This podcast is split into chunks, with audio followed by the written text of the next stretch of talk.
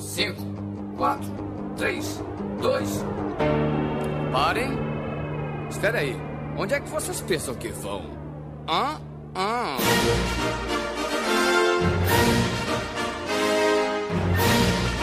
Olá, organismos! E aqui quem vos fala é o miserável do Esquilo Norris. E a minha jornada acaba sempre na recusa do chamado. E comigo sempre ele, o medíocre de Alexandre, o Albino! E depois de muitas polêmicas e brigas sobre spoilers aqui no MM, nós vamos ensinar você a fazer o spoiler de todos os seus filmes, explicando vocês como que a estrutura do filme vai ser sempre.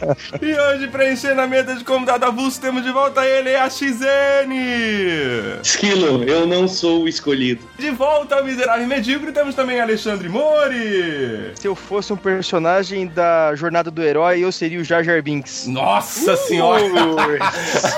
Ouch. Depois dizem que eu sou depressivo, tá ligado?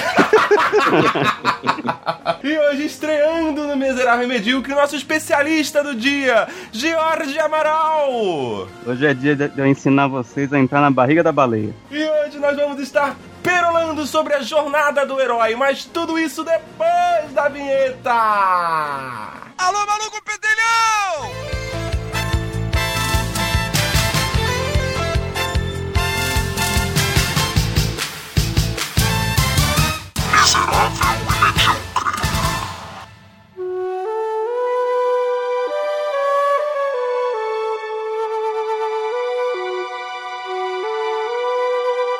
Vamos começar pelo básico, já que a gente tem hoje um especialista, né? O cara que é professor dessa porra, eu vou poder dar mudo no micro- meu microfone aqui e ficar o episódio inteiro calado. É bom que eu posso mentir pra caramba, né? então eu queria, eu queria começar pelo básico, né? O que é a jornada do herói? Foram dois culpados da jornada. O primeiro é o Joseph Campbell, que é um mitólogo, um cara que estuda as narrativas míticas. E o segundo é o Christopher Vogler, que é um cara mais de roteiro de, de cinema, ele trabalhava na Disney na época. O Campbell, ele primeiro ele fez uma pesquisa intensa com um monte de mitos de vários lugares, desde os aborígenes da Austrália até índio, até a própria mitologia mesmo grega. E ele achou um monte de coisas que coincidiam. E junto com vários conceitos de Freud, de Jung, coisa de inconsciente coletivo, tá, ele foi limpando os, os símbolos que tinham e tal, e chegou numa numa estrutura que era bem básica, assim, que ele cham- chamou de monomito. Ele chegou numa historinha mínima que basicamente servia para tudo, que é um herói vindo de um mundo qualquer, se aventura numa região estranha, luta com um monte de gente, tem uma vitória e aí ele traz dessa aventura alguma coisa que muda ou ele ou o mundo. Isso é o que ele tem no livro dele de, de 49.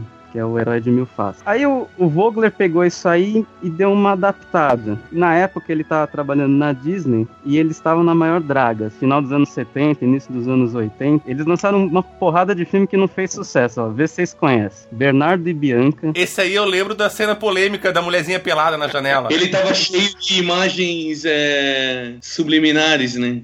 A gente falou dele aqui já. Aí tem um outro que eu só conheço porque eu- quando eu era criança eu tinha um jogo que era bem bonitinho, e é de tabuleiro assim, e era do filme. Depois eu descobri que tinha o filme, que é o Cão e a Raposa. Sim, tem essa outro- história é clássica, né, cara? Mas foi assim, não fez sucesso nenhum na época. Aí tem Caldeirão Mágico, Peripécias do Ratinho Detetive, Oliver Sim, e sua turma. Ou seja, todos aqueles filmes que nossos pais pegavam e enfiavam na goela abaixo da gente, porque já tinha acabado todos da locadora na época, né? É, esse. já tinha assistido tudo, aí sobrou aquele e falou, "Vai, assiste essa merda aqui também, assiste essa bosta aqui também. Não, e você pensar, cara, eles lançaram essas coisas em 10 anos, então eles estavam assim numa queda livre. E aí eles mandaram os roteiristas pensarem em alguma solução para resolver esse, esse problema dos filmes. E foi quando o Vogler pegou, ele tinha estudado na faculdade junto com o George Lucas. E os dois Hum. gostavam do, do Campbell, das histórias do monomito e tal. E aí ele pegou isso e escreveu uma, um relatóriozinho de sete páginas explicando as etapas tal, fez um deu uma limpada maior ainda e adaptou aquilo pro cinema. E aí, porra, os caras gostaram pra caramba. Em seguida eles lançaram Pequena Sereia, Bela e a Fera, Rei Leão, e aí voltou a, a Ah, Tudo veio dessa leva aí. E Eles a internet começaram a deu uma limpada maior ainda. Hoje em dia acho que são só o quê? 10 palavras, alguma coisa assim, já explica toda a jornada do.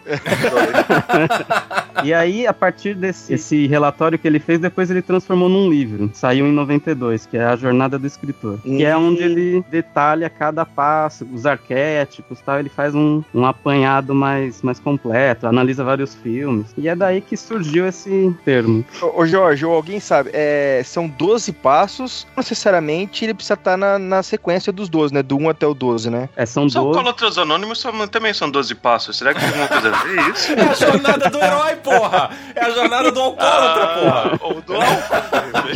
Eu vi uma vez, eu não sei se isso procede, mas esse esqueleto aí do que, do que a gente chama Jornada do Herói também a gente encontra em muitas obras, é, tipo a, a- o do Homero lá, os Ilíadas e a, a história de Troia lá, né? Não sei se isso procede. As próprios mitos de Jesus, Buda. Sim, Não, mas certeza. foi daí que ele, tudo que Uhum. ele tirou, pelo, pelo que eu também tava lendo e o Jorge tava explicando, foi daí que ele tirou. Ele mais ou menos começou a ler um monte de mitologia, um monte de histórias antigas, bíblias, religiões e coisa e tal, e começou a descobrir que tem uma estrutura. Ele conseguiu aplicar essa estrutura a praticamente quase tudo que tem dentro da antiguidade, que é conhecido como uma grande história, tá? É, é aquilo que você sempre faz. Primeiro você faz, depois você diz qual foi a metodologia que você usou. Não, e um lance que o Jorge explicou no começo aí, que eu achei bem bacana e, é- e é interessante, é que ele estudou a história egípcia, a grega, ah, o judaísmo, e ele percebeu que todas têm a mesma coisa, né? Começo, meio e fim, digamos assim, né? É, a estrutura básica seria a mesma, né, de todas elas, né? Tanto a estrutura quanto alguns, alguns É, tipos de personagem, algumas coisas assim que se repetem. Mas com tantas, com tantos livros e até coisas assim resumidas na internet, por que, que a DC não consegue pegar isso daí e fazer um filme decente? Depois não sabe por que que chamam a gente de Marvete, né, cara? E tem, e tem existe alguma explicação de por que isso cativa tanto a gente? Se- Seria um pouco porque a, aquela questão de você, de uma certa forma, na sua vida você tem uma jornada do herói, né? Você soluciona, acontecem coisas na sua vida, não, claro, você não vai sair e enfrentar dragões, o que seria muito mais divertido. Não vou Não sei, na balada hoje em dia tem dragão pra caralho. Mas você enfrenta os seus medos durante a, a, a sua vida, entendeu? E, e essas coisas mudam a sua vida, né? Então eu acredito que meio que por essa identificação que faz um sucesso. Não sei, mas deixa o especialista falar, né? É, É, na seria bom. verdade, se você pega a psicologia, tem aquele lance do inconsciente coletivo, que é tipo um banco de Uhum. dados de tudo que a gente sabe e, sente, e entende. E essa jornada é meio que uma estrutura que tá lá. Então, quando a gente passa por alguma coisa, a gente acessa esse, esse inconsciente e se faz sentido, se, se encaixa na história, faz sentido para a nossa vida. Quando a gente passa por uma experiência desse tipo, sei lá, vestibular, você vai lá, você se prepara, você vai lá, faz a prova, você passa, você não passa, tudo isso é um ciclo e tá, encaixa na, na jornada. E aí quando você vê um filme que encaixa do mesmo jeito, você sente alguma empatia com aquilo, você começa a sab- achar que aquilo tá ligado à sua vida de alguma forma. Por isso que a maioria do- do- do- Hum. dos heróis são mais simples e não reconhecidos no começo, porque daí a gente consegue ter um pouco assim de. Ah, não, eu podia ser esse cara, tá ligado? Você tem que se identificar. Se o cara já é tipo Superman desde sempre, você não É, se sim. identifica nada, que acho que é o que acontece no filme dele, que, pô, ninguém se identifica. É, porque ele já é fodão desde o começo, né, cara? Ele nunca tem. Mesmo quando ele tem momentos de dúvida ali, não é uma coisa que tu conseguiria se. É, o Clark Kent, com dúvida, você pensa, nossa, quantos problemas você tem, hein? Você sopra e todos os seus problemas voam. É que nas HQs os caras trabalham melhor isso aí, por exemplo. Conseguem fazer as pessoas. O bom escritor ali consegue fazer, né? A pessoa se importar, desenvolver a personalidade dele. Ele não, não fica tão inverossímil quanto no cinema, né? Certo? Não, o filme do Christopher Reeves faz isso com a gente, né, cara? A gente se importa Sim. mais com ele, né? Com É certeza. verdade, é verdade. Mas você sabe que eu tenho um problema com a jornada do herói, porque esse negócio dele não querer assumir, dele se negativar, eu, eu acho ele muito fresco. Por isso que eu sempre torço pro vilão. É que é uma, é uma. Eu acho que nesse ponto é uma questão humana, assim, né? De tu querer ah, não assumir a encrenca, né? É você evitar a mudança, você não, você ter medo do que é diferente, você tá acostumado com a sua vida padrão. Começa a jornada do herói ali, você no, no seu mundo normal, na sua vidinha ok.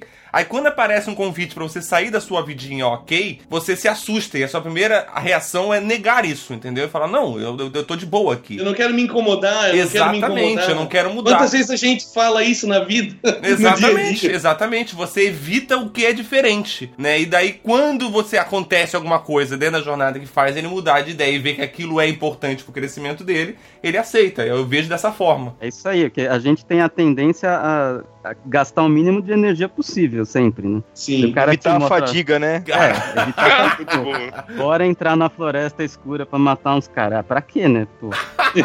É, isso é uma, é, uma, é uma reação bem humana, né? Aí tu acaba, na real ali, ah, pelo menos os exemplos que me vêm à cabeça, o cara, ele meio que não muda de ideia. Ele é obrigado a enfrentar esse problema porque o problema está fudendo ele, né? De alguma maneira. Não é que ele pensou bem, ah, não, eu vou lá ajudar tal. É Mas, ô, Jorge, você falou pra mim que a Disney usou isso mais ou menos no Rei Leão, então foi na década de 90. Mas o Jorge Lucas, que aprendeu isso, que tava ali pesquisando isso, já usou em 70, né? Desde o primeiro, ele pegou direto do Campbell. Ele não. É, mas ele também não ia sair espalhando pra todo mundo. Ô, galera, tá aqui a estrutura. É, A ele, ele fórmula, achou, né? ele achou a, a mapa do tesouro e decidiu que agora eu vou dividir pra todo mundo, entendeu? Vou sair entregando pra geral essa porra. É, mas ele também não foi o primeiro, né, cara? Sim. Não, Tem é. gente antes dele ali, né? Se você pegar, sei lá, Mágico de Oz, que é de 1900 e bolinha, já é a jornada. Só que É. não Então, era mas- claro mas- ainda, né? Mas eu acho A que o Jorge próprio- Lucas foi o primeiro a utilizar isso conscientemente, ou não? É, provavelmente. Não, acho que não. Não, não sei. Não Ué, sei. lógico. Eu não sei, porque o livro e a do- do- dos mil faces do herói, uma coisa assim, foi 40 e pouco, não foi, Jorge? É, coisa assim. 49. Então, foi aí que ele colocou num papel exatamente a estrutura e foi aí que ele começou a colocar, de acordo com os psicólogos, a psicanálise de cada uma das coisas. Então, eu acredito que só a partir daí as pessoas realmente, conscientemente, criavam estruturas a partir daquele esqueleto. Não quer dizer que antes eles não criaram. Afinal, nós temos exemplos de religiões de 5 mil anos atrás que têm essa mesma estrutura, mas Sim, sim. a estrutura pega por real, realmente assim, ó, ah, isso daqui vai dar certo, eu acho que só foi depois desse, desse livro sair. É, Desde antes, assim, é, se vocês pensarem, o cinema vem de uma tradição do teatro, né? Então tem aquele Uhum. esquema de três atos, tem a abertura, desenvolvimento, conclusão e tal. E isso aí vem da Grécia. E, os- e tudo isso já tá dentro do esqueminha da jornada, né? O- Sim, o, sim, sim. O próprio Campbell pegou esse tipo de referência. Então tudo que é meio cíclico e tal, já estava meio que encaixado na jornada e, e o cinema começou a usar meio que Descaradamente. né? É, Inconsci- Inconscientemente, talvez. É, inconscientemente. o que o Albino falou ali, eu acho que faz sentido. Porque, tipo, tem ali a. a, sei lá, aquele filme do Ben-Hur, a próprio o E o Vento Levou, usa um pouco isso aí também, né? Será que antes desse livro as pessoas não faziam isso meio que como simplesmente era uma maneira de se fazer? Claro, É, não, não, não, não se usava isso como fórmula do sucesso, entendeu? Isso, se fazia como exatamente. realmente uma estrutura. Que era assim que era feita, como o Jorge falou da questão do teatro, de ter o primeiro ato, o segundo ato, a apresentação, É, esse- pode todo- ser, todo pode desenvolvimento.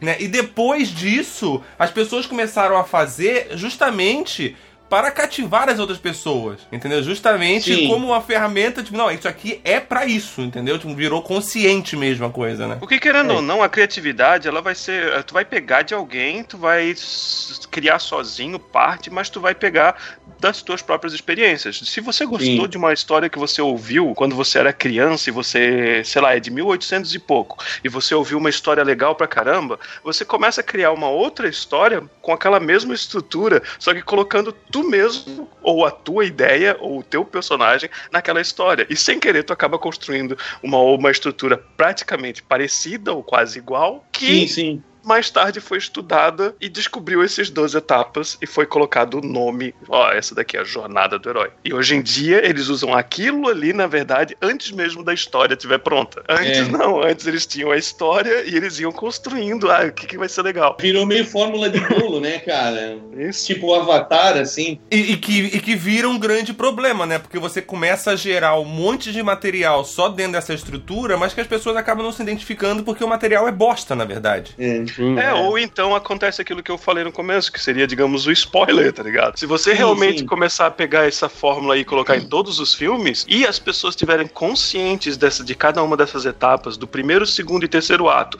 e dos 12 etapas do, do, do Jornada do Herói, você praticamente não vai mais ser surpreendido no cinema. É, você tem que trabalhar a estrutura de um jeito que surpreenda, assim. Você pode... Tem vários recursos, né, pra... Dá pra você seguir cagar. as etapas, mas não tão literalmente, assim, não, não de um jeito... Não é uma receita de bolo, né? É, Sim, não é. É um guia, sabe? Não é uma... Senão acaba virando uma coisa tipo o Avatar, né? Que é um filme, ah, é legal, tal, mas é uma coisa que não tem suspense nenhum, tu sabe Ah. exatamente tudo que vai acontecer ali, né? Extremamente Olha, esquecível. O Avatar é, é- bom. é bom Não, você falou- vez E acabou. Você falou do Avatar e ele é um bom exemplo porque o Avatar, a única coisa que, que é diferente que você não viu é que as pessoas são azuis. azuis. É, eu já vi isso nos Porque- Smurfs, Porque você já viu isso aí, né, Os cara? Smurfs já eram É azuis, verdade, cara. é verdade. Aliás, o papai Smurf é um bom conselheiro, né? Ele é um bom mestre, né? Se é, você o, vê, é o ele mentor, ele é o né? mestre, né? É o mentor, exatamente. Ô Jorge, fala pra gente aí os 12, a gente não falou até agora, cara. O primeiro passo é, eles chamam de mundo comum.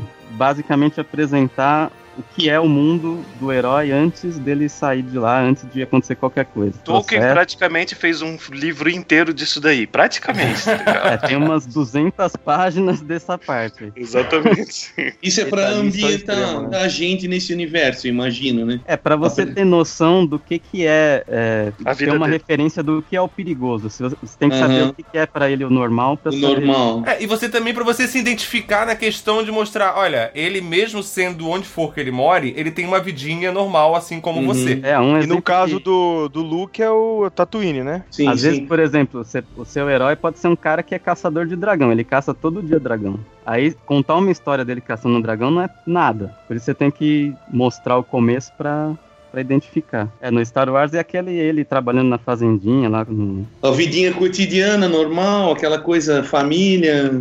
É, isso aí. No Matrix, por exemplo, o Neo é, ele é hacker ele trabalha numa empresa. Então eles Uhum. mostram esses dois lados dele. É, inclusive tem uma vidinha bem meia boca, chata pra caralho. Empreguinho, né? Uma coisa que a gente pode se identificar, né? Aquele empreguinho maçante, aquela, aquela rotina. Você consegue rapidamente se colocar no lugar do personagem, né? Achar que poderia ser você. Sim. É, e por, e, por exemplo, no caso do Batman também, ele tem duas vidas, né? A de Bruce Wayne e a de Batman. Sim. Ah, fácil de se identificar com as duas? Praticamente fácil. Bilionário. É, eu sou um milionário e um guerreiro noturno. É, não, e, e o, mas o lance do eu Batman. já, sou, já me sinto Batman já. Mas o lance do Batman, da história dele, é que muda um pouquinho porque ele tem dois mestres, né? Ele tem o Alfred como Bruce Wayne e o Ra's al Ghul como Batman, né? É isso nessa, nessa versão aí, né? Nessa versão Mas- nova. O legal do Batman é que dependendo do filme, às vezes mostra ele criança, né? Antes do- dos pais morrerem e tal, e aí esse é o mundo comum dele. Quando os pais morrem já é outra coisa, já, já aconteceu alguma coisa. Só que nessa versão aí, ele já mostra ele como meio que quase Batman, assim, né? Já, já milionário, já tudo, e aí é, é outra coisa que vai levar pra aventura. E é por isso que eu gosto do Batman, porque ele não é cuzão, ele já fala, eu vou ser o cara, você, você foda e ponto. É, esses, esses personagens da DC aí, que foram criados no final do. no início dos anos 40, final dos anos 30, eu acho que eles não passam muito por isso aí na concepção original, né?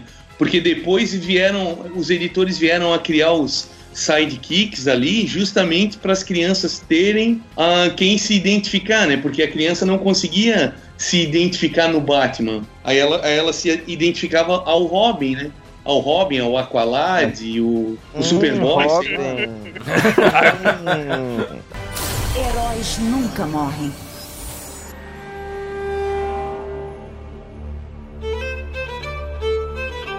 Tá esse mundinho comum, tem que acontecer alguma coisa que, que vai tirar ele do lugar. Então, a segunda etapa é o chamado para aventura. Alguém ou alguma coisa, uma força, um desastre, alguém chama ele, chama o herói para sair daquele mundo e dizer que ele precisa partir dali ou entrar numa jornada interior ou Hoje em dia isso se chama uma mensagem no WhatsApp. pode ser um, um torpedo. Convocação para as Olimpíadas. A partir daí é que vai começar mesmo a, a história do filme. Que Uhum. nem vocês falaram, no Senhor dos Anéis, o Gandalf chega, sei lá que hora, na, na página 300, lá ele chega e fala que o cara tem que sair de lá, tá? Esse chamado, necessariamente, ele sempre vem com o mestre? Não, normalmente Não, não, né? é o mestre que fala isso.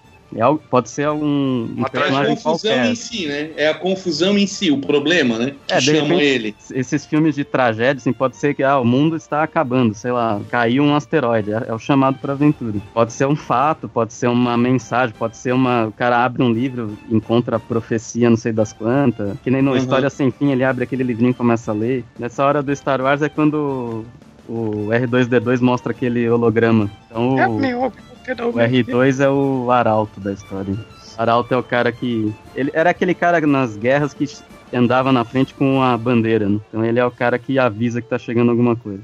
O surfista prateado, ele vem avisar que o Galactus está chegando aí e que a chapa vai esquentar.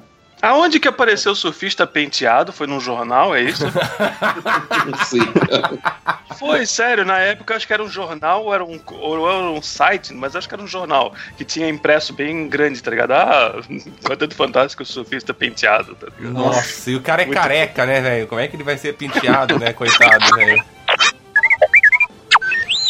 A terceira é a recusa do chamado, aquilo que você falou, que eles dão uma, uma brochada ali na Dá uma hora de. cagada na vara. Eles ficam com medinho. Star Wars tem também, o, cara, o Luke fala, né? Não, eu vou ficar com os meus tios aqui. Sim, sim, sim. É, que aí Ele a hora que ele volta e os tios estão mortos, daí ele decide que, é, fudeu mesmo, não tem o que fazer. Ele não Aí- quer mudança. O Neil também é a mesma coisa, né? Não quer se incomodar tal. Nessa etapa, sempre no finalzinho tem, tem que ter alguma motivação. Que nem acontece Uhum. de matarem a família, o mundo Sim. começa a acabar, alguma coisa mostra pra ele que não vai ter jeito, não tem como escapar. É, daí não é mais escolha, né? É o problema que aconteceu e agora eu não vou ter que resolver na marra. É, no, no Senhor dos Anéis é o que, que é, então? É, é, o, é o Bilbo sendo o portador do anel? No Senhor dos Anéis, ele, ele não, não vai muito com a cara do. Ele meio que recusa o Gandalf do começo. Aí depois ele fala com o Sam, lembra? Tem uma parte gigante disso também. Ele conversando, sabendo se vai ou se não vai. É pode ser uma dúvida só, assim, uma conversa e tal, mas ele tem que dar uma, uma titubeada, assim. É, porque isso aí numa história, cara, você pode perder totalmente o tesão do filme se isso aí não for bem feito, né? É, a ideia disso é que você tenha uma segunda motivação pra pegar mais o público, assim. Então não tem que ser bem com cuidado, sabe? Claro, porque se não tiver um um motivo interessante pra ele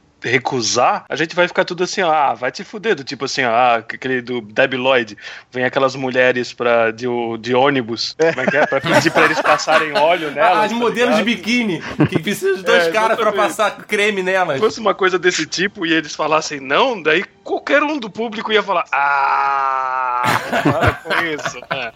Quarta etapa é o, aí é o encontro com o mentor. Vê os problemas todos, tal, aparece alguém que vai dar uma orientada pra preparar o cara pra definitivamente entrar no, no mundo estranho aí na- nos perigos. No Às Matrix vezes- seria o Morpheus, né? então o Morpheus ele no comecinho ele não é bem mentor assim, porque quem meio que incentiva, fala que vai tá- dar tudo certo, e tal, é a Trinity, né, no comecinho. Quando ele chega lá, o Morpheus tá, dá mais medo do que ajuda, né, quando ele te oferece a pílula lá pro cara. É claro, você fica sempre com medo de um estranho te oferecendo bala, né, velho? É, não, e te dando duas por duas coisas ainda, não te dá uma terceira do tipo, não toma nada. É, Ele te não, dá ou duas coisas e outra, fala, otário, uma né? ou outra, tá ligado?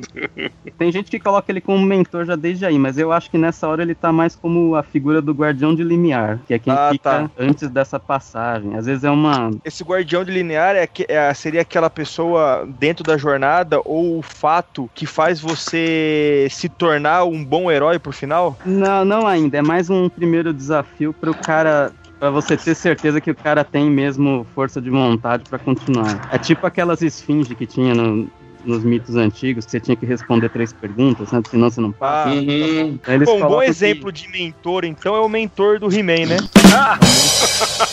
Até de nome esse, né? Ah, tem uma parte legal nessa hora que às vezes ele entrega alguma arma, alguma coisa assim, um- uma arma mágica, um, um livro, uma proteção, algum conselho, uma palavra especial, ensina uma magia, sei lá. A ferroada do Bilbo, por exemplo, a espada, né? Entrega o sabre de luz pro Luke. É no, Exato, ó. no Senhor dos Anéis ele entrega o anel, né? Ui, mamãe! Ele pega lá o anel, ele fala que existe, então. É, exato, é. Ou, ou senão a espada de Tandera, né? Aí no Matrix, então, o guardião do, do portal é a, a Oráculo. Ela, que- ela que conversa com ele pra ter certeza se ele é o cara que vai. Não, ela, Que- ela já é tipo um, um mentor secundário, assim. O guardião eu acho que é o Morpheus naquela hora e depois ele vira o mentor. Vocês vão discutir com o entrou, né? especialista hoje, velho? Porra. É por isso que Não, o cara não, tá não é. aqui, velho. Não é uma questão de discutir, mas só que pelo exemplo que ele deu da, da esfinge lá, que tem que ter as três charadas lá, me pareceu ser a oráculo, né? É, mas a gente tem que lembrar que o, o um, personagem ele pode fazer parte de duas etapas, né? No Sim. próprio, no próprio Sim, sim, Star sim. Wars acontece, né? Primeiro o Luke ele é o aprendiz e agora ele vai ser o mentor, né? E, e até porque também essas etapas elas se misturam Não um é pouco, né, cara? é Essas três últimas etapas que o Jorge comentou agora, tipo, no Star Wars, elas acontecem meio que quase que ao mesmo tempo, cara. Ela, tipo, ele encontra, ele recusa pro próprio Obi-Wan, aí ele volta, encontra os tios dele mortos, aí ele volta pro Obi-Wan, que ele já conheceu o mestre, aí, tipo, é tudo meio que acontecendo ao mesmo tempo. É bem rapidinho, assim, é um negócio que é, é só um comecinho do filme, né? E no, no Matrix, quando ele encontra o oráculo, a, a moça, ele já, já fez treinamento, ele já fez um monte de coisa, né?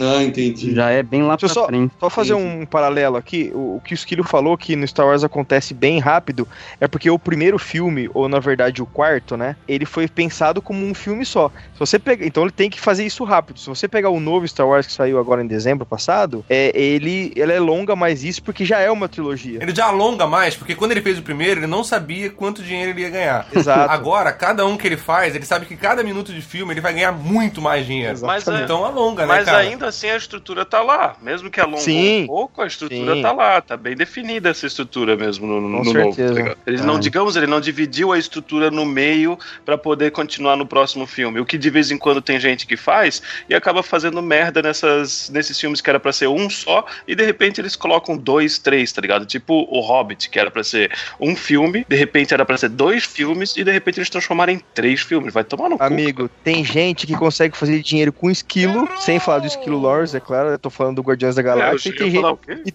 não, e tem gente que tem o Coringa na mão e não faz dinheiro. É, Só, só, É. só uma pequena correção, não é um esquilo, né? é verdade. É um Guaxinim, né, velho? né, É tipo, o esquilo, ninguém faz dinheiro com esquilo. Eu ia perguntar, se você conseguiu fazer alguém fazer dinheiro com esquilo, velho, me ensina como que é, velho. Heróis nunca morrem.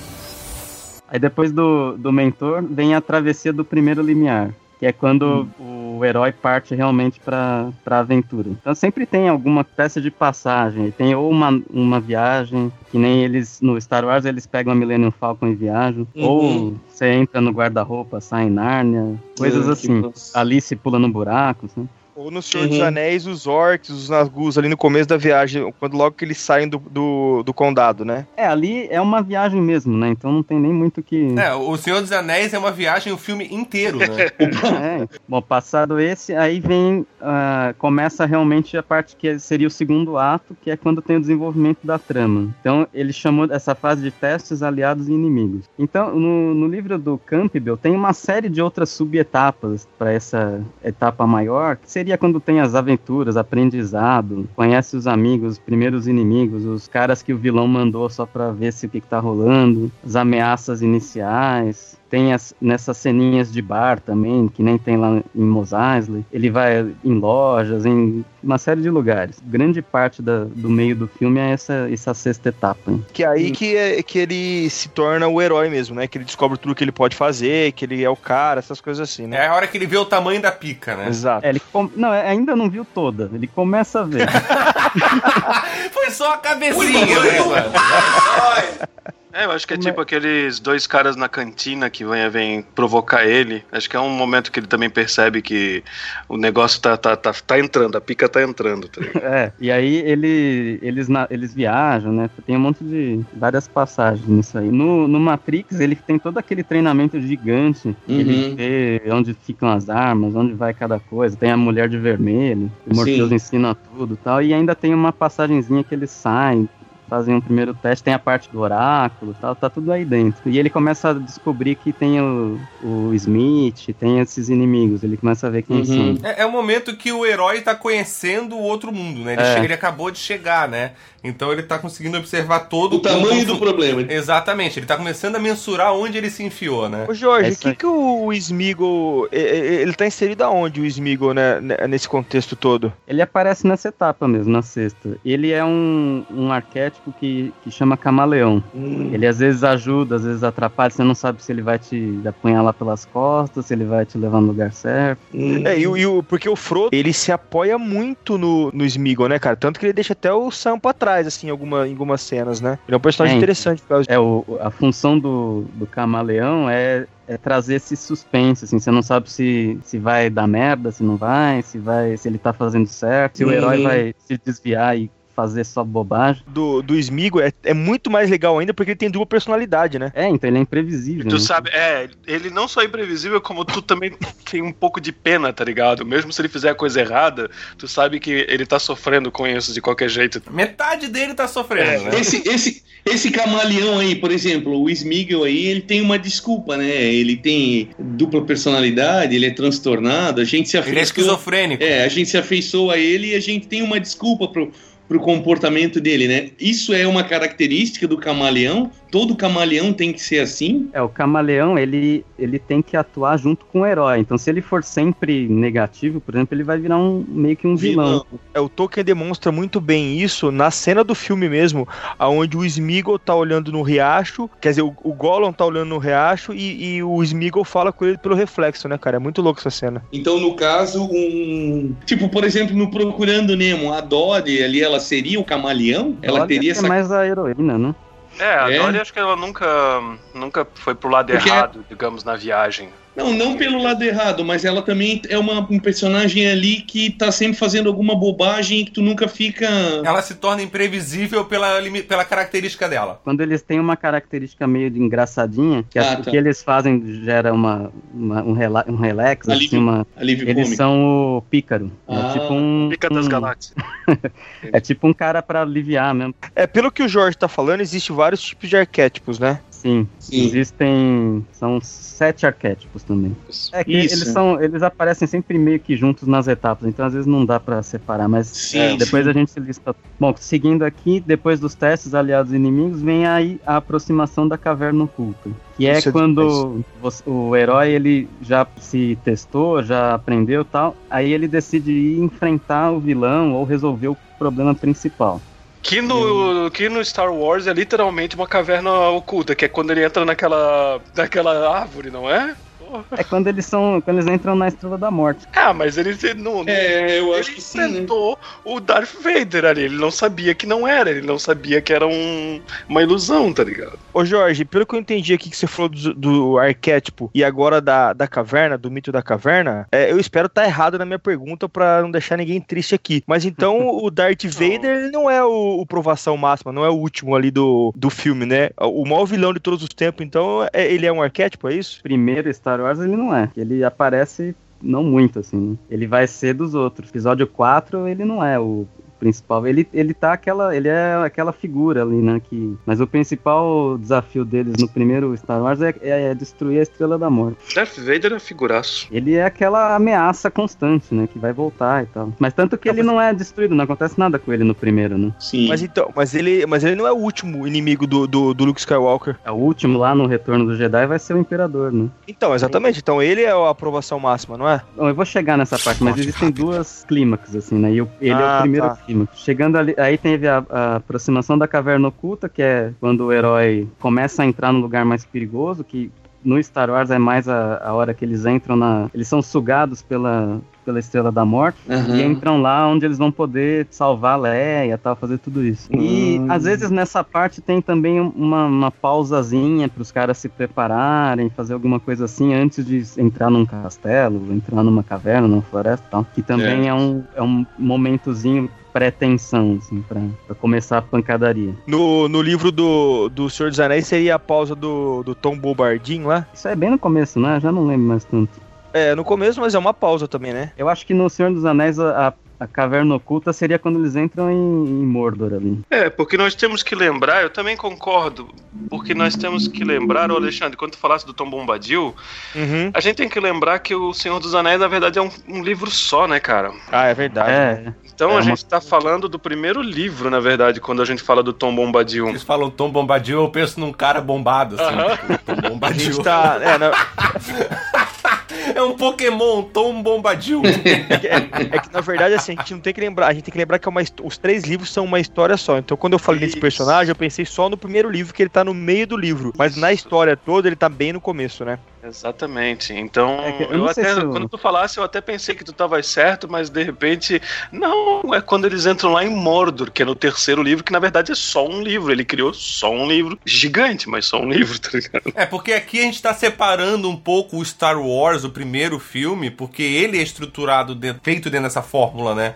O Senhor dos Anéis, não, é isso que o Albino falou. Ele, é um- ele foi feito o livro inteiro dentro dessa forma, né? Que é um livro só, isso. É, porque o primeiro acaba meio do nada, assim, né? Nem, Isso. nem, nem encerra alguma coisa, acaba do nada. É só, só pra fechar, então, o, o primeiro filme do Star Wars tem, tem todos o- a- a- os passos. E, o- e para você ver todos os passos dentro do Senhor dos Anéis, você tem que ler os três livros. Talvez os filmes tenham, talvez eles tenham feito um. Dado uma encaixada pra ter um pouco, sabe? Mas eu precisava, ali- precisaria analisar, não sei. Porque senão o filme fica meio chato, assim, né? Não sei, eu acho que não, porque quando eu acabei o segundo livro, cara, eu fui obrigado, eu não, eu não tinha dinheiro, eu tive que pedir dinheiro emprestado, e eu fui obrigado a, a- a ir sair correndo e comprar o terceiro livro, porque o, o segundo livro acaba num momento filho de uma puta, que é aquele momento em que a aranha ataca o Frodo e aparece assim o finalzinho do, do segundo livro é o Frodo morreu, o Frodo morreu. Só isso, o Frodo morreu. Aí eu virei a capa assim umas duas vezes assim para ver se tinha acabado de verdade. Deu, como? Como que o Frodo morreu, seus filhos de uma puta? Eu levantei. Eu fui lá pedir dinheiro, não, não, não lembro quem que me emprestou dinheiro. Eu fui até o- a banca, comprei. Aí eu abri o terceiro livro e não começa já. Ah, não, o Frodo não morreu de verdade. Na verdade, ele foi um veneno que paralisou ele. Não, ele começa falando de outros personagens em outro lugar e só depois lá das. Não lembro se foi 100 300 páginas, páginas. mais ou menos. É, 100 páginas depois é que ele começa a falar do Frodo de novo, tá ligado? Foi foda. É porque é Tolkien, né? Se fosse George Martin, já teria matado teria o cara. matado, não- sim. É, aí era certeza, né? Apesar que ele também corta, assim, pra gente não saber o que vai acontecer até não sei aonde. Se você ler a entrevista que tem no Peter Jackson nos DVDs, ele fala que ele. O fim do primeiro filme é o começo do segundo livro. Então ele teve que dar uma encaixada assim, acho que pra ter todos os passos mesmo, com Sim. certeza. É, Pra talvez ter, não pra ter uma todos, conclusão, assim, né? Não, não É. todos os passos, mas pra ter uma conclusão. Pra galera não sair do cinema simplesmente pensando assim, ó, que merda é essa, tá ligado?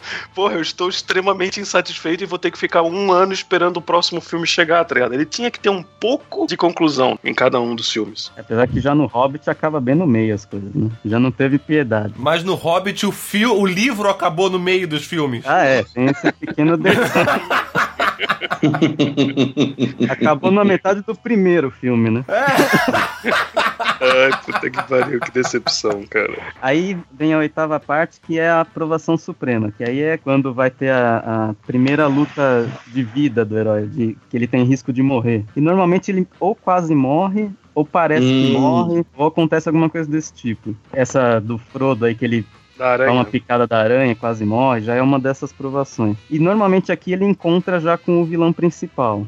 Essa aí tá fácil de achar no, no Matrix. Não é quando ele enfrenta e morre com o. Sim, é bem, é bem na sequência, a caverna interna lá, que ele vai lá salvar o, o, o Morpheus, e daí na sequência já é a aprovação suprema, né? Foge do Smith e o Smith pega ele no, no trem lá. Então isso aí já é, é depois ainda, eu vou chegar nisso. Ele tem Ah, é? Mais ainda quatro etapas. Nessa hora é quando ele luta ali e salva o Morpheus. Que o Morpheus quase morre e tal. E ele Ah, também tá. começa a desviar de tiro, quase. Acertam, acho que ele na perna, uma coisa assim. Aham. O Senhor dos. Anéis é, é quando o Luke pula do precipício, seria? O Star Wars. O Senhor dos Anéis. É, Nossa, meu Deus viajei, do Senhor né, dos? Anéis, o Luke, caralho, velho. A galera já tá misturando teoria tudo, tá cara. mal pra ele.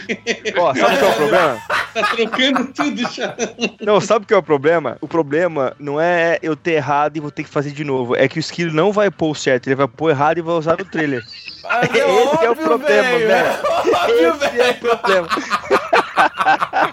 Ótima ideia. Esse é o problema do negócio, né? Mas tudo bem. No, no Star Wars é meio estranho essa hora. Ele- todos os caras que analisam a jornada colocam esse momento como. Lembra quando ele tá num compactador de lixo e quase morre? ali? Eles colocam essa hora como aprovação central. Eu acho que é mais ainda quando eles saem dali e- o Vader mata o Obi-Wan. Eu acho Eu que é mais concordo, essa. Eu hora. concordo. É, que é a muito- morte é muito mais porque a forte, quase né, cara? morte- exatamente, a quase morte, ou a morte, ou, ou coisa, pode ser o impacto que eu acho, como eu concordo com, com o Esquilo também, é um impacto muito mais forte do que o problema do, do, do, do compactador de lixo. É, porque, cara, o fato dele ter tido a experiência quase morte no compactador de lixo, beleza, é algo traumático, é algo que você precisa superar, tá bom. Mas você vê o seu mestre morrer, eu acho que é algo muito mais forte, né? Sim, não, e no caso dele, ele vê o mestre dele morrer sem terminar o treinamento dele, né? E, e além de mestre, ele era o- a coisa mais próxima de família que o cara tinha, né? Sim. Era o último, né? Apesar de ter mentido pra ele, né? A pior mentira que ele já ouviu na vida dele. É,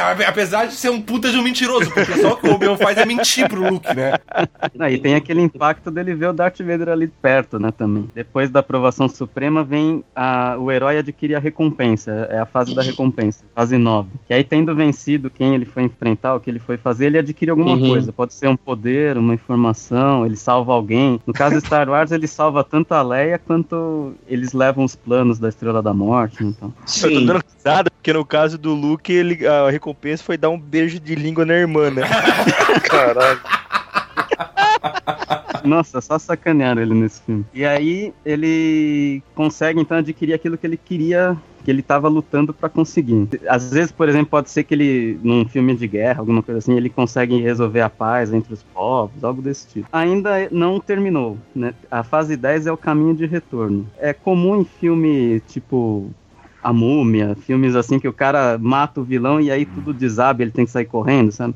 Uhum. Essa é a fase do retorno. Ele precisa voltar onde, de onde ele saiu, mas vai ter alguém que vai perseguir ele, vai ter algum deus do mal que vai voltar e falar Ah. que fez tal coisa aí e não deveria ter feito. O vilão não parecia que tinha morrido, não morreu. Então essa é a fase da volta. Sempre no finalzinho da volta tem outra daquela da aprovação de quase morrer. Normalmente tem ali também. E é Uhum. justamente quando o Neil tá tá tentando voltar para o mundo real, né? Sim. o ca- ele topa com o cara e ele atira. Ele tava fugindo nessa hora, né? Uhum. Eles tinham, eles tinham pego o que, ele, que eles queriam, que era o Morpheus. Estavam voltando e no caminho de volta ele toma os tiros que matam ele. Nessa etapa, tem um lance que, que, que você descobre, que o herói descobre, que ele não se encaixa mais aonde ele vivia antes, né? Que ele, ele mudou tanto, ele é uma outra pessoa que ele já não se encaixa dentro daquilo. Se a gente pegar, por exemplo, o Senhor dos Anéis, na volta o pessoal tinha vendido todas as coisas deles, e, e achou ele estranho, ele ter 111 anos de idade, não sei o que, um lance assim, não tem não? É, tem, às vezes o cara até ele não quer voltar, o herói.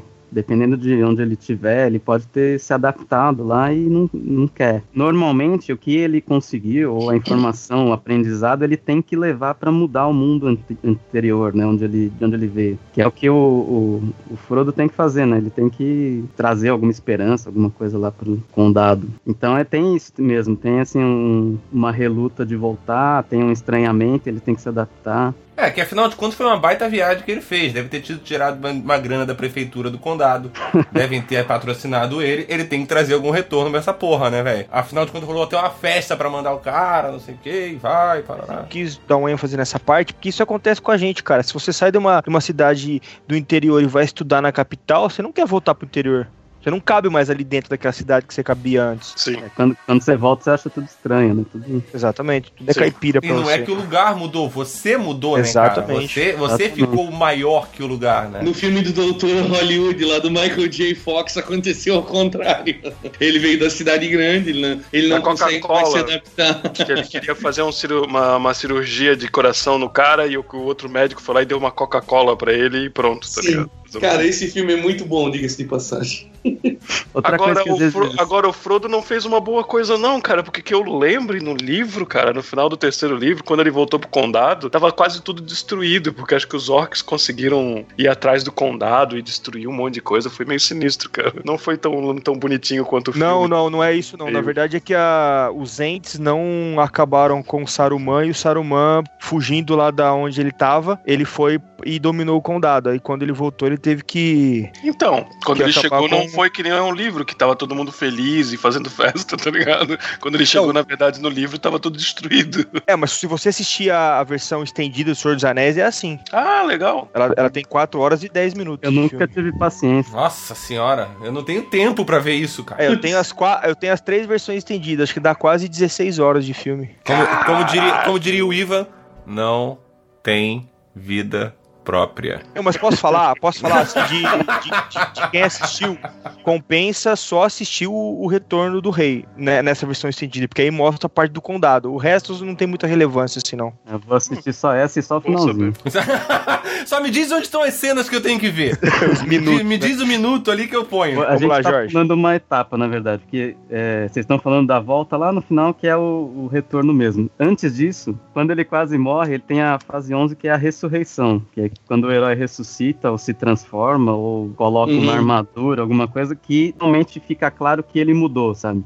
Que é o que acontece com o Neo no filme, ele vira o Super Neo, né? Cospe as balas, começa a manipular tudo. No Senhor dos Anéis, ele, ele perde um dedo, vocês lembram quando ele joga o, o anel? Logo em seguida, ele meio que muda de personalidade, ele volta a perceber que ele tava ficando doido e tal. O Anel tava dominando ele, né?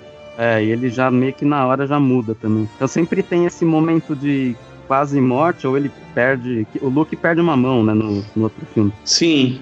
É nesse momento também. E aí a partir dali ele ressuscita como algo, alguém mudado, alterado. E aí na última fase ele realmente volta para onde, pra onde, de onde ele saiu com aquele o elixir que eles chamam, que é o- a informação ou a paz que ele trouxe pro mundo, uma espada, uma arma, qualquer um tesouro, sei lá, que é o que é, era o objetivo que ele conseguiu voltar transformado e ele transformou junto com ele mesmo ele transforma o mundo, né? Que essa é a parte importante dessas, de todas essas etapas. É a lição de moral, né? É, é a lição. Já, já que você cresceu, ajuda alguém com isso, então, né? É um treco interior e exterior, assim. Tem que ser assim, senão não, não causa tanta emoção. né? E aí, essa é a última etapa. Essa é a última etapa, quando ele E os volta. arquétipos agora. A gente já falou de, da maior parte deles, que é o primeiro é o herói. A função do herói é não só ser o protagonista e levar a ação pra frente, mas Hum. é trazer identificação com o público, mostrar que a pessoa tem que se sacrificar pra atingir seus objetivos, é dar aquela liçãozinha de moral mesmo. Superação, superação geração. Superação, é o ponto forte dele é,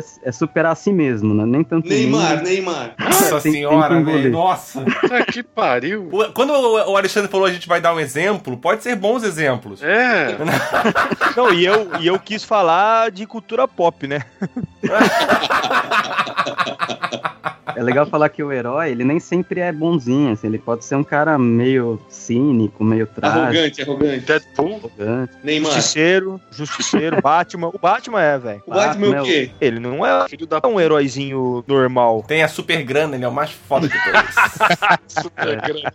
Ele tem a super grana, ele tem aquele cartão de crédito sem limites. Bate, bate cartão de crédito. Que cartão de crédito, né? Puta que Um, um- um- exemplo legal é o Jack Sparrow, né, que é um cara totalmente bizarro. Mas não tem uma, não tem uma diferenciaçãozinha assim entre o herói e o anti-herói que comumente aí a gente ouve falar também, que é esse Não, cara mais a canalha jornada de herói- Mas a jornada do herói também aplica-se a qualquer. Até o vilão. A gente pode fazer um filme de vilão e colocar a jornada de herói de estrutura dele, tá ligado? Não, não fala em filme de vilão, pelo amor de Deus, velho.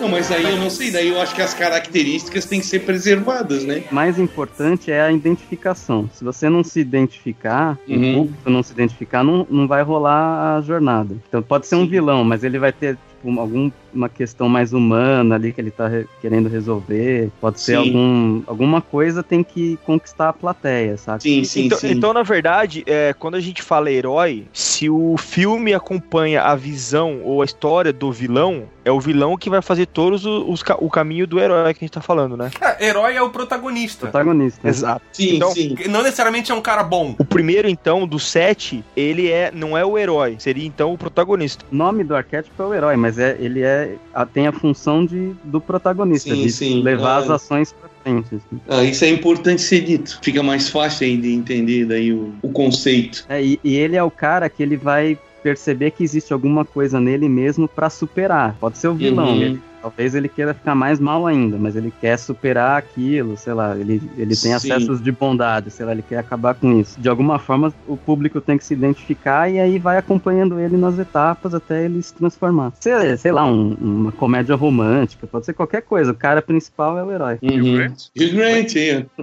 Hugh Grant é. um herói, viu? Ó, em algum mundo, Ed, o Hugh Grant é um herói. Sim, Só se for no mundo de baixo, né?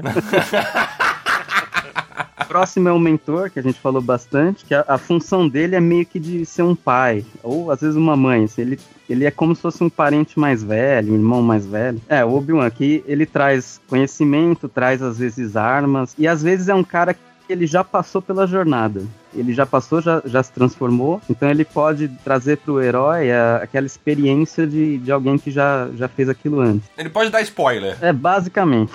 É, seu pai, né, cara? Ó, você vai por esse caminho aqui que eu já me fudi, vai pelo outro, né? Tem um- uma variação legal que é o mentor caído, que é alguém que já passou pela jornada, mas não se deu bem. E aí, do mesmo jeito, ele tem experiências pra passar, né? Eu, eu não consegui e tal, mas eu posso te indicar o que fazer e tal. Ah, eu vou ser um bom mentor, então. Então, eu posso te indicar o que não fazer, né? É o famoso caso do cara que quer se. que quer alcançar a vitória que ele perdeu no passado através do cara que ele tá ajudando. No Sabe. É, quem que é, sabe quem que é um bom, um, um bom exemplo disso? O Mike, cara, o treinador do rock. Sim, sim, era nele que eu tava pensando, cara. É isso aí, é. Pode é um cara que não, não tá onde ele queria estar, mas ele pode te ajudar. né? O próximo é o Guardião de Limiar, que a gente comentou também. Ele fica sempre ali naquela. na etapa de passar pro mundo do mundo alternativo. E ele normalmente é neutro, ele. É só mais um- uma força da natureza, às vezes que é, serve para o herói ser testado na- mais na sua vontade, na sua determinação. Ele é aquele cara assim, ó, quando você deleta um arquivo do seu computador e aparece, você tem certeza que você quer deletar? Esse é o cara. Isso aí. Aí você clica. É esse, é esse último aviso, assim, ó. Você tem certeza? Daqui pra frente não tem mais o que fazer. Fudeu, deletou Aham. essa porra, tá ligado? Próximo, depois desse é o Arauto, que é o cara que no, logo no comecinho ele traz a notícia que leva o herói pra jornada. Pode, é, como eu tinha comentado, pode ser uma coisa, pode ser um livro, pode ser alguém mesmo, um telefonema, uma carta. Vocês repararem nos filmes, sempre o R2, é, sempre tem alguém que traz a, às vezes em, em filme policial isso é bem claro, que é alguém que vem e fala que houve um crime, alguma coisa. No Alice seria o Chapeleiro Louco? No Alice não, é o coelho, né? Ela É Coelho, consegue verdade. Eu fiz de propósito, tá? Pra ver se ele sabia. Ah, tá. Na verdade, todos os erros que a gente cometeu hoje foram todos de propósito. Pra ver se o, se o Jorge tava ligado. Porque, na verdade, todos nós somos fodões e o Jorge não entende nada, né, cara? É um, É, teste, é um teste pra ver se vai convidar ele de novo É. ou não. É a sua jornada hoje, É a Jorge. sua é a jornada do jornada. idiota aqui, tá ligado? Tem um filme que eu achei bem estruturado, mas nunca pensei nesse lance de jornada do herói, era o Quinto Elemento, cara. Eu gosto bastante, tem um monte de gente que diz que é chato e tudo mais. Eu É gosto bom pra bastante, caramba. cara. Eu não lembro se tem as etapas, mas eu gosto bastante. Eu tenho Bruce Willis, velho, tá bom. Tem a Mila Jojovic, cara. Gostosa ela aí. E tem o cara, o ator insano lá, que é o vilão, que tá bom pra caramba. O... Sim, é o. Comissário Gordon. Gar- Gary Oldman. É, o comissário. É Gary Oldman, exatamente. Eu lembro que no final tem um lance que ela quase morre, assim, então deve ter as etapas, né? Sim, sim. É, ela, sim, e ela renasce como o quinto elemento, é isso aí mesmo. Pronto, já tá lá, estão lá as etapas. Aí chamam eles pra sair do, do mundo deles pra ir naquele. ah, naquele outro. Não é planeta, é um hotel pirâmide, flutuante. É um hotel flutuante, não sei o que que tá acontecendo a- a- o show lá no hotel flutuante, coisa e tal. E é Ah, onde rola tudo, né? é, te rola tudo. Praticamente tudo acontece ali, tá ligado? Bom, seguindo aqui, depois do, do Arauto tem o Camaleão. Que a gente conversou também, que é um cara que traz suspense, é alguém que muda muito de opinião, ou às vezes muda até de forma, pode ser tipo o Hulk, por exemplo. Às Uhum. vezes ele, ele. Você não sabe se ele vai virar o Hulk e vai bater no cara que tá do lado dele ou não. Principalmente no primeiro Vingadores. Ele Ah, sempre tem que estar no time do, do herói daí, acompanhando o herói. Ele é um, um- como se fosse um aliado. E se ele tiver do lado do vilão, ele não vai influenciar, não vai trazer nenhuma dúvida pro herói. Mas Sim, ele sim. pode virar vilão no final, né? Pode, ele pode ser um traidor e depois passar Ah, ele outro lado. Pô, que nem aquele filho da puta do. do. do. do- Jesse o Pink. leão, o leão, ela, a guarda Como é que é? Guarda-roupa, como é que é o. Nárnia? Nárnia. Aquele filho da puta, aquele guri filho da puta, eu odiei ele tanto, cara, quando ele traiu os outros dois irmãos dele, cara. Cara, eu odiei ele tanto. Tudo bem que depois ele vira bonzinho e coisa e tal, mas eu nunca perdoei ele. Quando ele traiu os dois irmãos, eu nunca mais perdoei ele, cara. É, e eu- valeu sessões de terapia. Até o resto dos filmes você vai ficar na dúvida se ele não vai fazer de novo, né? Exatamente, cara. E fiquei mesmo, cara. Filho da puta. Um, um camaleão comum é a, a mulher fatal, que sempre tem em alguns filmes, né? Você nunca sabe se ela tá do seu lado, se ela tá do lado dela mesma. Então, é, tipo aquelas mulheres que aparecem no Missão Impossível, né? Você nunca sabe. Ou, os- ou as, as Bond Girls, né? No Batman Cavaleiro das Trevas Ressurge, seria a Mulher Gato? eu acho Ou a Thalia, né? que é mais a Thalia, né? Porque a mulher gato ela é bem boazinha, né? Sim, no filme ela tá boazinha. É a É. Thalia, cara. É a No Thalia. caso, é a Thalia. Bom, o próximo arquétipo é, é a sombra, que é o, o lado negro do, do herói. E normalmente é o vilão principal. Mas pode ser que Hum. outros personagens também tenham esse, esse pouco de sombra também. A função dele é mostrar que todo mundo tem um lado negativo que a gente esconde no inconsciente e tal. E às vezes a gente percebe que o herói re- reconhece no vilão traços dele mesmo. Isso acontece no Batman e o Coringa. Um é contraparte do outro, né? É, exatamente. Eles são o oposto, assim, nem sempre o oposto, né? Às vezes um entra no domínio do outro, assim. É, tem uma história do Batman que o Coringa é a, é a segunda personalidade do, do, do, do Bruce Wayne, né, cara? É, então É muito louco é a a história. sombra é, dele. bem, é, é bem isso aí mesmo. E o legal desse do, da conceito de sombra é dar essa, essa aparência, assim, de que existem. O vilão não é só um cara muito mal que não tá nem aí pra nada. Ele é um cara que tem também uns traços de herói e o herói também tem uns traços de vilão. Criar essa É. dualidade. Filme, os melhores filmes que tem são os filmes que tem melhores vilões, cara. Não adianta. Se o vilão for fraco, que nem dizem que o, o Suicide Squad, o vilão é fraco pra caralho, ninguém vai gostar do filme. Não, você não dá importância nenhuma pro vilão. E, e o É. Batman é foda por causa dos vilões, velho. Sim, perde o sentido, tipo, perde, perde a real motivação da coisa. Você começa meio que cagar pra aquilo, porque você pensa, pá, é isso? Pff, caguei, foda-se. Que a jornada é tão mais legal quanto mais difícil ela for, né? A minha jornada do herói é levantar agora, ir na cozinha e pegar um copo d'água. Porra, me transformou É, isso, por isso- velho. Por isso que a nossa vida é a melhor jornada, porque ela é muito difícil, né? Difícil demais também, né? Devia ter um cheat ou alguma coisa assim. O último arquétipo é o do pícaro, que é o, as mani- todas as manifestações cômicas. É, eles também têm uma funçãozinha de apontar, às vezes, algum erro que o herói tá fazendo e não percebe. Jar Jar Binks? Ou a gente pode considerar o C3PO e o R2 semelhantes. É, nossa, certeza. são exemplos muito melhores do que o Jar Jar Bing pode ser qualquer coisa. Não, é por isso que eu tô querendo dizer, porque eu acho que o Jar Jar Binks eu acho que é uma evolução tão absurdamente idiota desse arquétipo que acho que não seria considerado como o pica das galáxias aí, tá ligado? Aquele alemãozinho lá do, do Matrix lá, né? Pode ser um personagem assim, não? Pode, pode. O, o moleque, né? É, que fez a loirinha lá, né? É, é verdade, é verdade. É, acho que talvez seja a única opção, que não tem muita. Não tem muito refresco no Matrix. Tem um personagem que eu adoro, assim, e, e que eu queria que você me falasse aonde que ele se encaixa, o Loki, o irmão do Thor. Onde que ele tá nessa na jogada toda? Pô, no filme dos Vingadores ele é o vilão, né? Não, mas ele, mas, mas ele, ele faz essa dualidade também, né? De uma hora tá de bem com Thor ou outra hora ser o vilão, né? Mas isso talvez pra mostrar justamente os traços de que ele também tem traços bons, entendeu? É, eu acho que ele, ele. A gente tem que pensar que também ele assume em determinadas horas outro arquétipo. Às vezes ele é um camaleão e às vezes ele assume o lado dele de vilão e vira sombra mesmo. Porque tem horas que é, meio que não sabe, né, se é ele, se não é. Então ele tá disfarçando, ele tá. Que ele é Pra- basicamente o, a razão da criação desse, desse perfil psicológico. Porque, querendo ou não, o Loki, ele já era o deus da enganação, digamos, e ele já é um deus de, sei lá, 10 mil anos atrás. Então, basicamente, ele foi usado pelos psicólogos para definir justamente esse lance do camaleão, da dualidade, de sacanear e tudo mais, tá ligado? Não só no filme, Então né? não dá pra perguntei. definir muito ele justamente porque ele é a essência do que a gente tenta usar pra definir, tá ligado? Mas nos quadrinhos ele é bem isso mesmo, que ele nu- quase nunca é o vilão, ele tá sempre ali atrapalhando, às vezes ajudando. É, ele, ele tem uma moral própria, né, cara? Ele faz o que. Ele é um deus, um semideus, né? Ele faz o que convém pros interesses dele, no caso. Ele adora não meter a mão diretamente, mas É. acaba fodendo com todo mundo. É, ele é o deus da trapaça, né? Exatamente, ter os Cara, quem, quem foi criança nos anos 80 e tá ouvindo aqui, vai se ligar nesse personagem, que ele é aquele personagem de nome esquisito que aparecia na Super Amigos. Como é que é o nome dele aí? Fala o nome dele aí. Eu só sei falar o contrário, mas se eu fizer ele vai sumir, então eu não posso falar. Ah, tá bom então. Muito bom. É ele que tem que falar, cara. Pode falar. É, você não boa. vai desaparecer. Fala ao contrário agora aí então, ô fodão. Meu microfone tá cortando.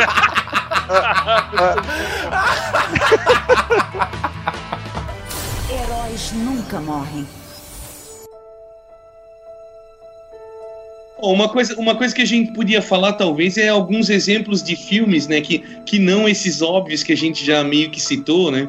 Outros gêneros, né? Inclusive. É, qualquer filme assim que tenha uma, um desafio pro herói, que ele supere alguma coisa e, e se transforme no final, dá para encaixar. Tanto uma, um filme de aventura, que nem a maioria que a gente falou, mas pode ser um Uhum. romance, pode ser um drama, pode ser um filme de julgamento, sei lá. assim. Certeza. Os arcos de, de- de desenvolvimento do personagem, eles podem ser pegos e estruturados nisso daí, independente se vai ser um filme de ficção científica ou se vai ser um drama idiota, tá ligado? Ele pode ter usar esse arco aí pra justificar. Pode ser uns demônios internos que ele vai lutar, por exemplo, contra o alcoolismo ou alguma coisa assim, que temos tantos filmes desse tipo, que nada mais é do que usar essa estrutura pra contar uma história de uma maneira bem feita, de uma maneira que a gente fica realmente Que satisfeito. funcione, que a gente se identifique, né? Independente se é homem, se é mulher, se é um bicho, se é uma ideia, tá ligado? Foda-se. Se ele é tão abrangente que ele en- encaixa qualquer coisa dentro dele, entendeu? Tipo, você pode montar dentro de qualquer jeito. Se você levar só pelas palavras herói, não sei quem parar, Sim. você vai acabar montando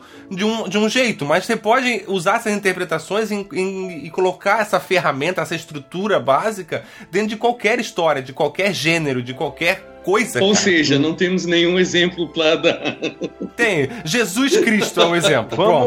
Vamos, vamos tentar dar um exemplo de- ao contrário, então, de um filme que não é assim. Ah, É, exatamente, porque eu comecei a pensar, por exemplo, no Forrest Gump, e daí eu já lembrei quase todos do Tom Hanks. É quase jornada de herói em quase tudo, mesmo os de, os de drama dele. tá? Ah, ele tá trabalhando e ele tem um emprego assim, só que ele tem uma vida diferente, ele acaba pegando AIDS e ele tem que fazer. Cara, pode ser, pode estar na estrutura, só que a gente vai ter que analisar ou não. A jornada do, do herói, ela encaixa muito nos filmes que seguem o, o- que no- na teoria do roteiro chama de design clássico, que é Hum. essa trama em três atos, tal, bem redondinha, com começo, meio, meio e fim, causalidade, um tempo line- mais ou menos linear. Existem dois tipos de filme que fogem um pouquinho, que são os filmes minimalistas, filme com final aberto, às vezes que tem várias ceninhas que mostram o cotidiano da cidade, por exemplo, várias ceninhas no café, não sei aonde. Tem muito filme francês, assim. E tem o anti-estrutura, que seria fi- filmes muito não lineares, com realidades muito surreais. Basicamente, filmes de surrealismo ou alguns tipos de comédia também encaixam nisso, que não tem muita lógica tal. Quando é o esqueminha clássico, três atos, começo, meio e fim e tal, normalmente dá pra encaixar a jornada nele, é mais fácil. E, e pode acontecer de- do filme estar dentro da estrutura, mas às vezes está faltando um arquétipo ou alguma coisa não estar ali, mas na a estrutura básica a maioria está Pode, dentro. pode não ter al- algumas etapas, pode estar fora de ordem. Aí é questão do- de brincar com isso pra tornar a coisa mais interessante. Às vezes pode ter duas ou três jornadas no mesmo filme. Batman primeiro desses últimos três faz isso, tem uma jornada do treinamento dele, depois tem outra quando ele já tá na cidade. É, o, o- um, um personagem pode ter duas ou três jornadas, ou o filme pode ter três personagens com jornadas diferentes, igual o Senhor dos Anéis, por exemplo, então, né?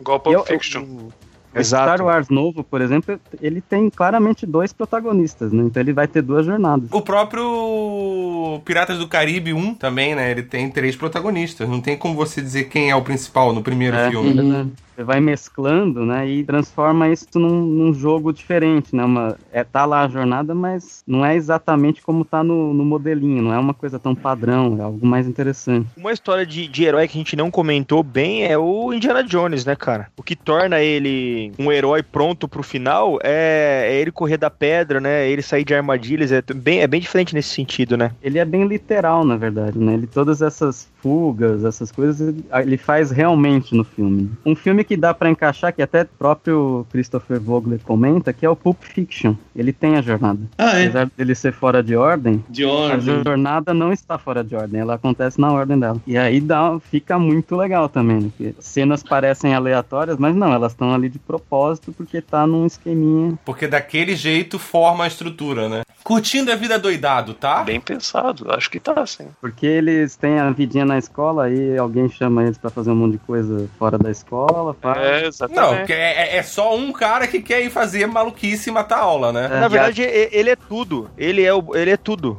Ele é o sombra, ele é o herói, ele é tudo dele. Porque ele mesmo se mete nas confusões, cara. Existe a teoria de que o Ferris Bueller, na verdade, ele é uma personagem da cabeça do próprio amigo dele, que é aquele Puta, que é, isso ia ser louco. ele é o certinho, que é o, o cara que tem o, o carro, o pai dele Tipo tem o o carro. Clube da Luta.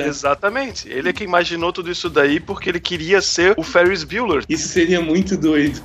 Essa é uma das teorias da É, com certeza não é, mas ia é ser Não, a foda. partir de agora é. Tá, beleza, então a partir de agora é. Pô, o Albino, verdade. Albino deu outro sentido dentro da minha cabeça. Nossa, desse- total, velho. Ó, Melhorou. O filme já era massa, deixou melhor ainda eu agora, tá ligado? Tem que, tem que ver de novo pra ver se encaixa.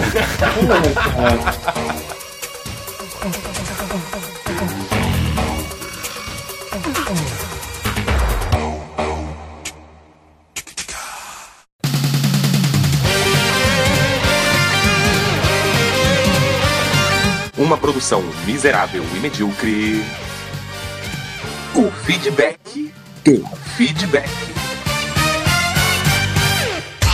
Então vamos lá para mais um feedback do feedback. Hoje lendo os comentários do episódio número 70 sobre Tinder e outras formas de amor. Mas antes disso, se você quiser comentar no algum episódio do Miserável Medíocre, é só você entrar no www.miserávelmedíocre.com.br, escolher um episódio lá e comentar por lá. Ou ainda pelo nosso Twitter, Misemed, ou no nosso Instagram, Miserável e Medíocre, ou ainda no grupo do Facebook, Miserável Medíocre, o grupo. E também pedir para vocês curtirem a nossa page no Facebook. E compartilhar, por favor, né? E compartilhar com todo mundo. Agradecer mais uma vez a galera que continua compartilhando e indicando a gente na- no Podcast Friday. E agradecer também ao pessoal do, do TambaCast.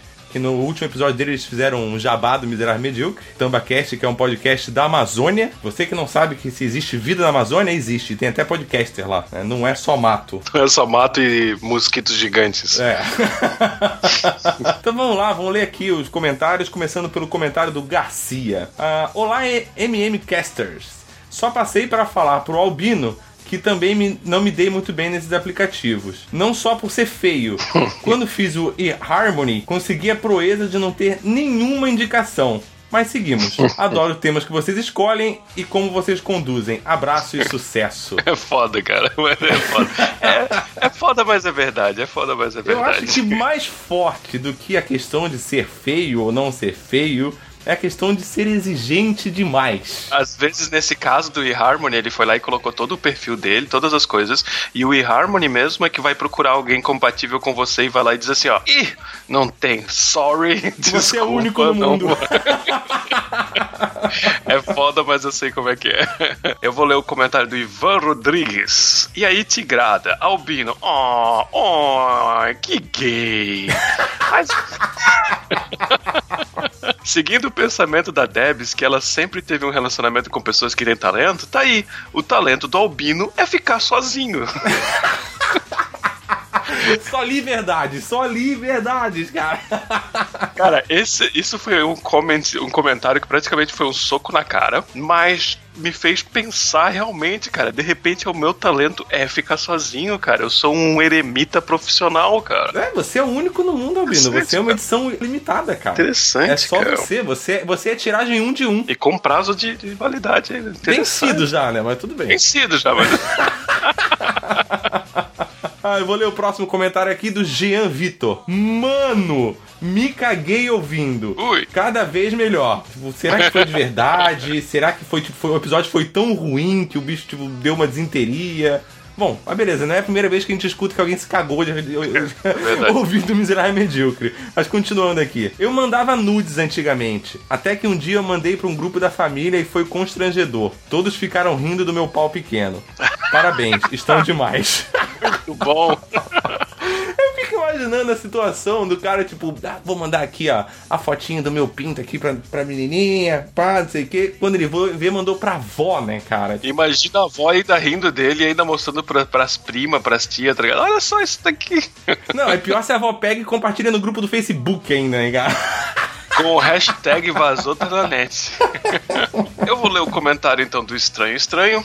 Sempre surpreendendo. Quando se esperava uma zoeira no episódio 69, nossos amigos Esquilo e Albino não dão um dodge sutil e trazem putaria, putaria e putaria para esse episódio.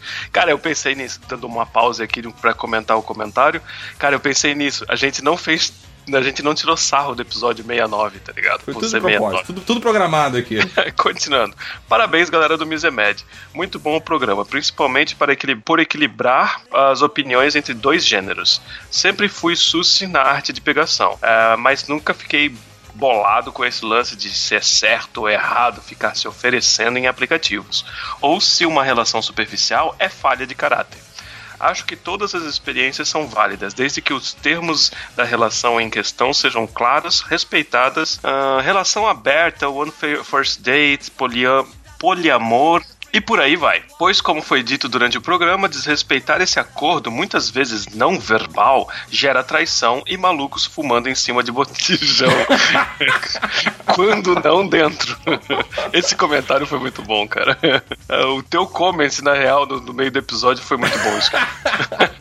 Fumar em cima do botijão.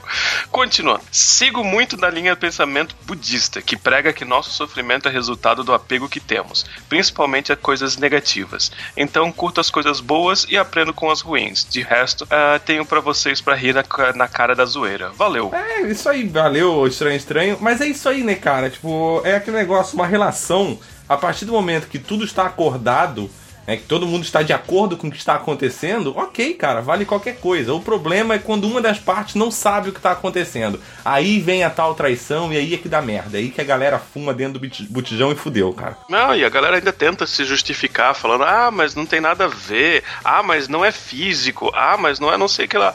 Cara, quem tem que interpretar isso é a pessoa que você tá traindo, na verdade. Exatamente, porque assim, se fosse 100% certo o que você tá fazendo, o seu cônjuge, o seu parceiro estaria sabendo. É, Entendeu? A partir exatamente. do momento que ele não está sabendo, é que tá a sacanagem. Porque pensa o seguinte: e se o seu parceiro estiver fazendo com você e você não tá sabendo? Exatamente. O último comentário aqui, o comentário do EAXN. Como diria o Albino, Jesus. Só mais uma vez pedir pra galera continuar curtindo e compartilhando e continuar comentando. É isso aí. É isso aí. Então, beijo pra vocês e até daqui a 15 dias, então. You're unbelievable.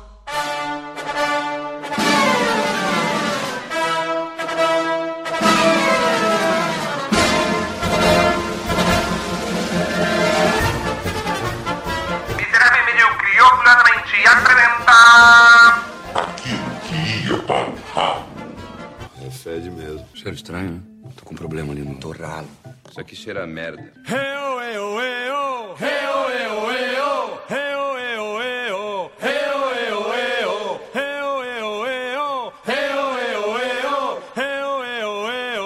tem um filme de terror de, de Casa Mal Assombrado, por exemplo, não, não tem alguém que chama ele. Eles vão lá porque quando ele entra na casa, a casa chamou ele, né? Já era. Eles são burros. É, eu não sei se esses filmes, esses filmes são o melhor exemplo da aplicação dessa técnica. Não, é, não são. Não, é outra jornada que, que não. você tem, tem que Essa é a jornada do próprio mal. livro. É a jornada do tanso que entra numa casa de terror. assim. É a jornada do estúpido, né, velho? É, daí vem aquele. Só um minutinho, só um minutinho. Quem tá digitando com a janela aberta? É, Digitando com a janela aberta. É, porque É. eu tô ouvindo carros passando e alguém e digitando. o teclado, isso. Tente evitar isso. É, o carro, carro. provavelmente é aqui, né? É, é o Senna, sempre a maldição do Senna. O carro provavelmente é aqui, né? Isso é uma coisa que não pode ser evitado. É, mas manda os carros parar de passar, velho. Eu tentei, cara. Sabe o que que eles falaram? Não. Pô, tem que pedir na prefeitura fechar essa rua aí de domingo, velho.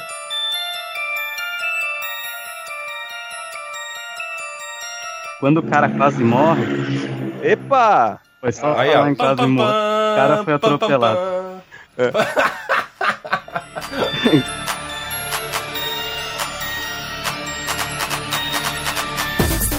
o... Caralho, aquele, aquele alemãozinho. Caralho, é de mais baixo, puta que pariu. Porra, ele dá um cagaço na gente, cara. É,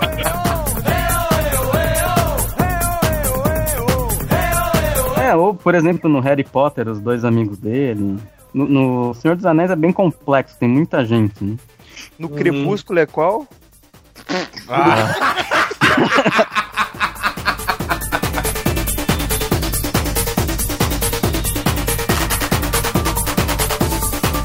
Alan Moore disse que não aconteceu. Não, ele disse que aconteceu. Não, o Alan Moore disse que não. Inclusive no roteiro não tem nada. Quem fez a, quem fez Agora a a gente vai ver a pegadinha briga foi bonita. o, o. Quem disse que isso é assim é o Grant Morrison, né? Cara, como é uma, uma história fora do, da cronologia do Batman, eu, eu gostaria que muito que fosse. Ah, sim, sim. Fica perfeito, né? Ah, achei que vocês iam brigar de verdade. É, eu tava esperando os caras começarem a fechar o pau. Já ficar, ah, não, já você é amiguinho, então. Eu só brigo com Não, vocês. Ah, Fechar o pau por causa do Batman, não, né, cara?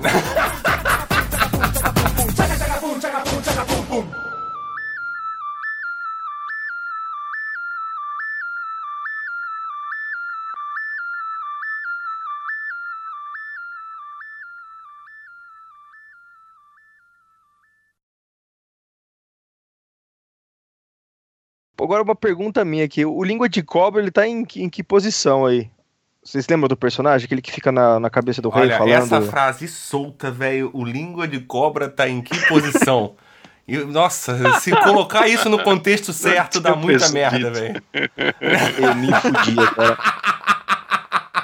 É essa parte aí, viu, Esquilo, do língua, você não precisa colocar, não, tá bom? Não, vou, eu vou colocar a língua onde eu quiser, velho. Tá? Você não me enche o saco, velho.